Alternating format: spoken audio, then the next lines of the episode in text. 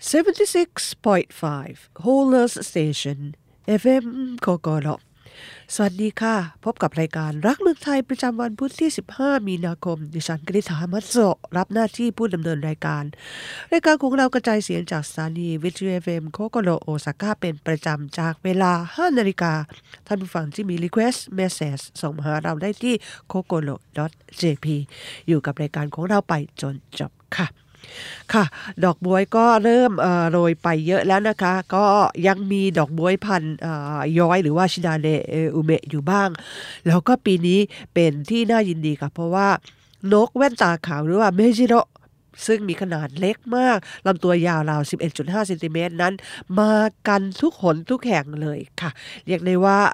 าบนป่าเขาทั่วญี่ปุ่นก็อยู่กันมาก ป่าเบญจพรรณทางตะวันตกเฉียงใต้ของประเทศ ก็มีมากทีเดียวแล้วก็แถวบ้านดิฉันนะคะในตัวเมืองก็มากันเยอะแยะค่ะ บางบ้านนั้นเตรียมน้ำหวานามาให้เจ้านกดูดกิน ก็มีนกพาาครอบครัวมาเยือนกันเป็นประจำนะคะ แว่นตาขาวค่ะ หรือว่าเมจิโรนั้นก็มีขนาดเล็กนะคะอ่าเอกลักษณ์ของมันก็คือ สีขาวรอบดวงตา ซึ่งจริง ๆ แล้วคือขนที่สั้นมาก ๆ ค่ะ ตัดกับสีเขียวสดของลำตัวจิ๋วๆคนญี่ปุ่นในอดีตพากันเข้าใจผิดนะคะว่านกแว่นตาขาวคือนกไนติงเกลหรือว่าอุกุยสึเพราะว่าไนติงเกลก็เริ่มจะออกมาส่งเสียงร้องต้นฤดูใบไม้ผลิเหมือนกัน แต่ว่าไนติงเกลนั้นมักหลบอยู่ในป่าไม่ออกมาให้เห็นตัวเท่าไหร่นัก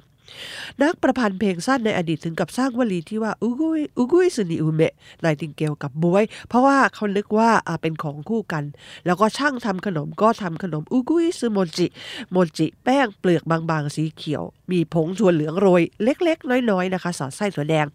หน้าตาต้องบอกว่าจริงๆ แล้วไม่ใช่ไนติงเกลเลย แต่เป็นแว่นตาขาวนะคะ ความเข้าใจผิดดังกล่าวอย่างต่อเนื่องมาถึงคุณลุงคุณป้าในทุกวันนี้ เวลาไปชมบวยแล้วก็เจอแว่นตาขาว จะพบว่าหลายคนชี้นกให้เพื่อนๆดูบอกว่า อุ้ยเสียวอุ้ยเสียวจริง ๆ แล้วไม่ใช่นะคะ เป็นแว่นตาขาวหลายปีมานี้ก็มีคุณป้าในคณะบางคนค่ะที่รู้จักว่าแว่นตาขาวไม่ใช่ไนติงเกลนะคะ ตัวดิฉันเองไม่ใช่เอ่อคนที่ชอบถ่ายนกแต่ชอบถ่ายภาพ แต่ว่าชอบเจ้าแว่นตาขาวมากนะคะปีนี้ไปหลายที่มาแล้วก็ถ่ายภาพนกบินได้หลายแห่งทีเดียวนะคะที่ถ่ายสนุกที่สุดก็คือที่โอซาก้า Expo Park เพราะว่ามีนกเยอะแล้วก็ดอกเอ่อบ๊วยมีหลายพัน งดงามมากทีเดียวนะคะ เปิดแต่เช้าประมาณ9โมง30ถึง17นาฬิกาช่วงนี้บวยก็โรยไปมากแล้วต้องเปลี่ยนเป็นซากุระพันบานเร็ว หรือว่าพันอื่นๆ แล้วก็มีดอกไม้จะทยอยมาตามลำดับค่ะใกล้เปิดเทอมใหม่นะคะพ่อแม่เจอปัญหาเครื่องแบบแล้วก็กระเป๋านักเรียนขึ้นราคา หลายคนหันไปหาชุดนักเรียนมือสอง แล้วก็กระเป๋าเช่ากันค่ะ โรงเรียนญี่ปุ่นเปิดเทอมใหม่จากต้นเดือนเมษายน ก่อนหน้านี้ราวหนึ่งสองเดือนอผู้ปกครองจะเตรียมซื้อเครื่องแบบกระเป๋าแล้วก็รองเท้า ยิ่งเป็นโรงเรียนเอกชนเครื่องแบบต่างๆ จะยิ่งมีราคาสูงขึ้น จากการคำนวณราคาเฉลี่ยของเครื่องแบบนักเรียนทั่วประเทศที่ใช้ผลการสำรวจราคาสินค้าขายปลีกของกระทรวงมหาดไทย พบค่ะว่าณเดือนมกราคมปี 2013 หรือว่าเมื่อ 10 ปีที่แล้ว เครื่องแบบนักเรียนชายราคาเฉลี่ยเท่ากับ 3407 เยน เครื่องแบบนักเรียนหญิง 29,055 เยน ผ่านมา 10 ปีค่ะ เครื่องแบบนักเรียนชายเท่ากับ 36,976 เยน ขึ้นราคาร้อยละ 21.6 เครื่องแบบนักเรียนหญิง 35,744 เยน ขึ้นราคาร้อยละ 23.1ผู้บริหารบริษัทผลิตแล้วก็ค้าเครื่องแบบนักเรียนที่มีสาขากว่า 5 แห่งทั่วประเทศ มีสินค้าประเภทเสื้อ blazer กระโปรง เสื้อคาร์ดิแกน แล้วก็สินค้าอื่นๆกว่า 1 0 0 0 0แสนตัวบอกค่ะว่า ร้านรู้สึกเสียใจมากที่ต้องขึ้นราคาสินค้า ทั้งนี้เพราะว่าผลกระทบจากการระบาดของโคโรนาไวรัส การรุกรานยูเครนของรัสเซีย ต้นทุนวต้นทุนวัตถุดิบแล้วก็ค่าขนส่งถีบตัวสูงขึ้นใน 3 ปีที่ผ่านมา เนื้อผ้าที่มาใช้ทำเสื้อ blazer หนึ่งตัว มีราคาสูงขึ้น 700 เยน ค่าขนส่งวัตถุดิบจากต่างประเทศต่อคอนเทนเนอร์หนึ่งตู้สูงขึ้นกว่า 150,000เยน ทางร้านก็พยายามแก้ปัญหาเช่นด้วยการเปลี่ยนศูนย์กลางการผลิตในต่างประเทศ แล้วก็ลดต้นทุนที่ไม่จำเป็นลง แต่ก็ทำได้จำกัด จึงตัดสินใจขึ้นราคาสินค้าราวร้อยละ5-15 ตั้งแต่เดือนกันยายนที่ผ่านมาค่ะแม่ของเด็กหญิงที่จะเข้าเรียนมัธยมปลายคนหนึ่งที่มาซื้อเครื่องแบบที่ร้านบอกว่า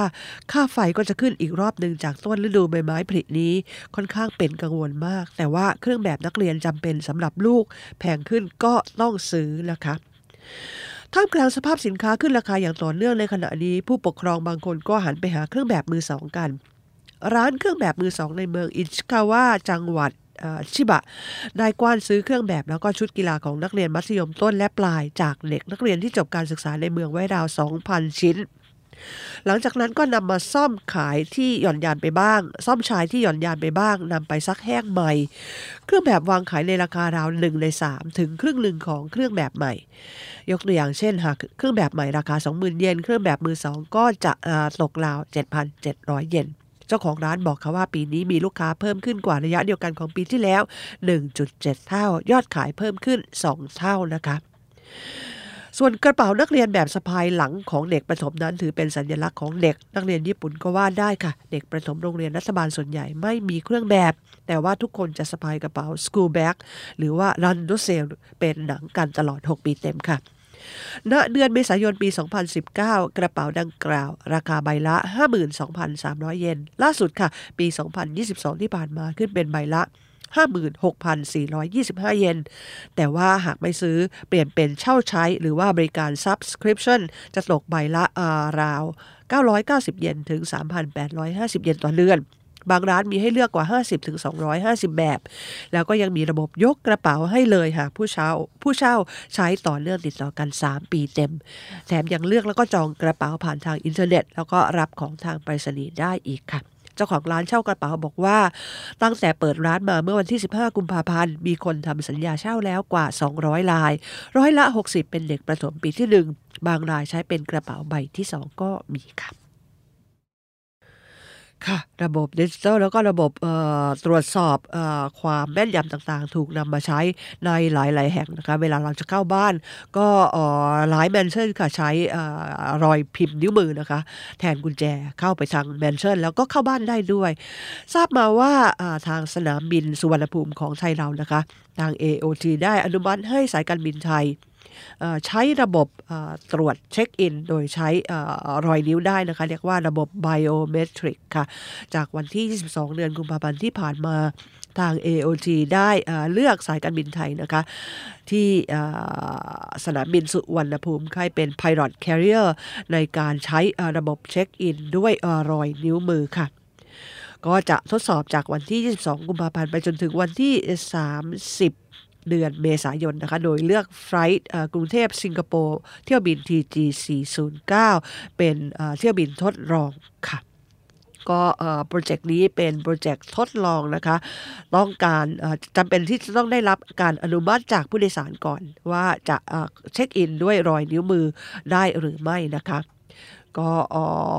ผู้โดยสารที่ไม่ยอมรับไม่ระบบก็สามารถเช็คอินด้วยพาสปอร์ตได้เหมือนเดิมนะคะ ก็จะเป็นการเช็คอินด้วยรอยนิ้วมือที่ประตูขึ้นเครื่องบินปกติเราจะมีการตรวจพาสปอร์ตแล้วก็ตรวจบัตรโดยสารนะคะ จะเปลี่ยนมาเป็นการตรวจรอยนิ้วมืออย่างเดียว ก็จะทำให้ระบบเช็คอินเร็วขึ้น แล้วก็ปลอดภัยขึ้น ก็ถ้าการทดลองครั้งนี้เป็นผลสำเร็จ ก็เชื่อได้ว่าจะมีการขยายระบบนี้ไปยังไฟล์อื่น ๆ ด้วย ก็จะทำให้ลดจำนวนเจ้าพนักงานได้ แล้วก็ทำให้การขึ้นเครื่องหรือว่าลงเครื่องนั้นรวดเร็วสะดวกขึ้นครับ76.5 Holers Station FM กกด ท่านผู้ฟังกำลังรับฟังรายการรักเมืองไทยประจำวันพุธที่ 15 มีนาคม จากสถานีวิทยุ FM COCOLO โอซาก้าโดยดิฉันกนิธามัตโซช่วงหลังของรายการก็ยังมีเรื่องราวต่างๆ มาคุยให้ฟังนะคะ เริ่มจากญี่ปุ่นค่ะ อยู่ในอันดับที่ 104 จาก 190 ประเทศ ในการสำรวจประจำปีว่าด้วยโอกาสทางเศรษฐกิจของผู้หญิง ซึ่งจัดทำโดยธนาคารโลกค่ะ ญี่ปุ่นนะคะอยู่อันดับท้ายสุดในบรรดา 38 ชาติของสมาชิกองค์กร เพื่อความร่วมมือและการพัฒนาทางเศรษฐกิจหรือว่า OECD ค่ะ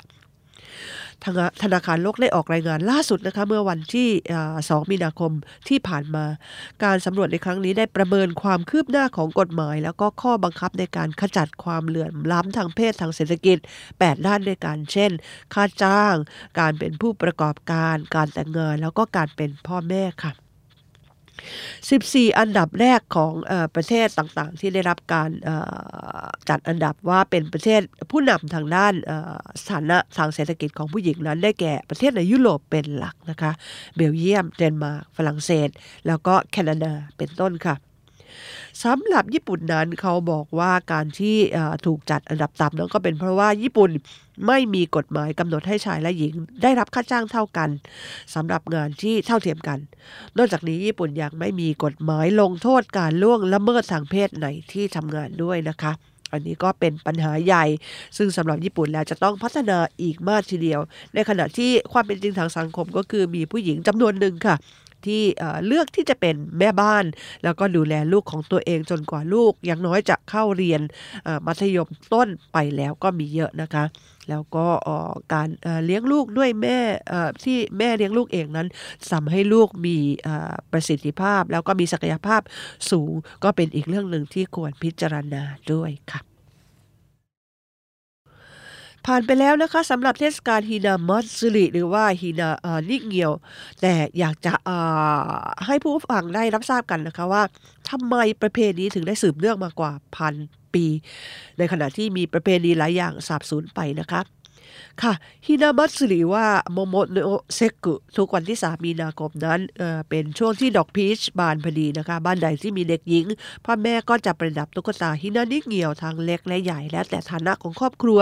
หรือว่าความคิดความเชื่อต่อตุ๊กตาค่ะ ช่างทำตุ๊กตาของร้านมีชื่อแห่งหนึ่งอธิบายถึงความเป็นมาของตุ๊กตา แล้วก็ความเชื่อที่เกี่ยวข้องไว้อย่างน่าสนใจนะคะหนึ่งค่ะตุ๊กตาฮินานิงเงียวที่เก่าแก่ที่สุดเป็นตุ๊กตากระดาษ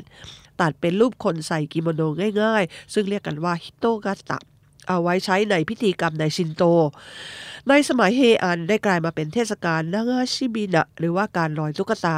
ส่วนใหญ่จะเป็นตุ๊กตากระดาษบนฟาง หรือไม่ก็ตุ๊กตาไม้รูปคน ซึ่งเรียกว่าคาตาชิโระลอยไปในแม่น้ำหรือว่าออกทะเล ตุ๊กตาจะเป็นเสมือนตัวแทนผู้ลอยรับเอาสิ่งไม่ดีงามหรือว่ายักษ์ไปชำระล้างด้วยน้ำให้หมดจด เจ้าของจะผลภัยไม่เจ็บไข้ได้ป่วยค่ะ สองค่ะตุ๊กตาทัชชิบินะหรือว่าตุ๊กตายืน เริ่มมาในสมัยเฮอันเช่นกัน แม่จะนำตุ๊กตายืนที่มีชื่อเฉพาะว่าอามากัสหรือว่าโฮโกะไปวางข้างหมอน ตุ๊กตาจะช่วยรับโรคภัยไข้เจ็บแทนเด็กได้ โดยทั่วไปจะวางตุ๊กตาไว้จนกว่าเด็กจะมีอายุพ้น3ขวบไปแล้วทั้งนี้เพราะว่าสมัยโบราณ อัตราเสียชีวิตของเด็กเล็กสูงกว่าปัจจุบันหลายสิบเท่า 3. ค่ะฮินานิเกียวที่เป็นตุ๊กตานั่งประดับบนหิ้ง มาแพร่หลายในหมู่ผู้คนทั่วไปในสมัยเอโดะเมื่อบ้านเมืองสงบการค้าเจริญรุ่งเรือง ช่างทำตุ๊กตาก็พัฒนาเทคนิคการประดิษฐ์ได้ดีขึ้น ตุ๊กตาจึงใช้เครื่องประดับที่งดงาม มีทั้งตุ๊กตาเจ้าชายเจ้าหญิง นางสนม นักดนตรีห้อมล้อมเต็มหิ้งส่วนใหญ่จะใส่อาภรณ์เช่นเดียวกับราชวงศ์ญี่ปุ่นเวลาอภิเษกสมรส และจากธรรมเนียมการลอยตุ๊กตาก็เปลี่ยนมาเป็นการประดับตุ๊กตาแทนจนถึงทุกวันนี้ค่ะไม่ว่าจะเป็นตุ๊กตาลอยน้ำตุ๊กตาไม้ข้างหมอน หรือตุ๊กตาประดับยิ่ง ตุ๊กตาทั้งหมดต่างก็ทำหน้าที่รับสิ่งไม่ดีงามแทนเจ้าของ เพื่ออำนวยพรให้เจ้าของมีสุขภาพแข็งแรง ประสบแต่สิ่งดีงามเจริญเติบโตตามวัยเหมือนเหมือนกัน และจากความหมายดังกล่าวนี้เองค่ะ ที่ทำให้พ่อแม่สมัยใหม่จำนวนไม่น้อย ยังคงประดับตุ๊กตาก่อนที่จะถึงวันเด็กผู้หญิงที่ผ่านไปแล้วนะคะตามธรรมเนียมปฏิบัติแต่ดั้งเดิม ยายของเด็กหญิงจะเป็นผู้เตรียมตุ๊กตาให้แม่ของเด็ก แล้วเด็กก็จะเก็บตุ๊กตานั้นๆ เป็นของตนไปตลอดชีวิต ก็ได้ตระหนักถึงความยินดีของปู่ย่าตายายเมื่อตนเกิด แล้วก็อยู่ในวัยเด็กครับ ค่ะเปียโนซึ่งได้รับความเสียหายจากสึนามิที่ถล่มพื้นที่ภาคตะวันออกเฉียงเหนือของญี่ปุ่นเมื่อปี 2554 นำมาวางแสดงที่สนามบินในจังหวัดมิยากิเพื่อให้ประชาชนทั่วไปได้ดีดเล่นค่ะ มีการนำแกรนเปียโนมาวางไว้ชั่วคราวที่สนามบินเซนไดเมื่อวันพุธที่1มีนาคม ผู้เยี่ยมชมกำลังระลึกความทรงจำเกี่ยวกับภัยพิบัติ ขณะเล่นเปียโนที่รับการขนานนามค่ะว่าเปียโนแห่งการฟื้นฟู เปียโนหลังนี้ถูกคลื่นสึนามิดูดกลืน โดยเป็นสึนามิที่เกิดจากแผ่นดินไหวใหญ่เมื่อวันที่ 11 มีนาคม 2554 เจ้าหน้าที่กองกำลังป้องกันตนเองของญี่ปุ่นได้ใช้เครื่องจักรกลหนักดึงเปียโนหลังนี้ขึ้นจากน้ำเปียโนหลังนี้ได้รับการซ่อมแซมแล้วก็ปรับแต่งเสียงแล้วทว่ายังคงร่องรอยต่างๆ บนตัวเปียโนเอาไว้ รวมถึงคีย์บอร์ดสีขาวหนึ่งคีย์ที่เสียหายบางส่วนด้วย ผู้หญิงวัย 70 ปีจากเมืองเซนไดกล่าวว่า เธอเคยได้ยินเกี่ยวกับเปียโนหลังนี้ แต่นี่เป็นครั้งแรกที่เธอได้เห็นแล้วก็สัมผัสมัน เธอกล่าวว่ายอดเยี่ยมมากที่เปียโนให้เสียงที่ไพเราะ ผู้หญิงอีกคนหนึ่งค่ะจากจังหวัดฟุกุชิมะกล่าวว่าเธอชอบเล่นเปียโนกับลูกสาว เธอบอกว่าอยากส่งต่อประสบการณ์เกี่ยวกับภัยพิบัติให้ลูกสาวผ่านโอกาสเช่นนี้นะคะเสียดายนะคะเปียโนเก็บไปแล้วตั้งแต่วันที่ 12 มีนาคม ก็ทำให้ผู้คนได้ระลึกถึงเหตุการณ์ที่ภัยพิบัติเกิดขึ้น แล้วก็ได้เตือนตนเองนะคะให้ระมัดระวังพยายามลดความเสียหายได้ด้วยการเตรียมตัวแต่เนิ่นๆค่ะ รายการรักเมืองไทยของเรารับฟังช่วงชามฟรีโซนเป็นประจำที่ radico.jp ท่านผู้ฟังที่มี request message ส่งมาหาเราได้ที่ kokono.jp รักเมืองไทยในวันนี้คงจะต้องขออำลาท่านผู้ฟังไปก่อนแต่เพียงเท่านี้ พบกันใหม่สัปดาห์หน้าสวัสดีค่ะ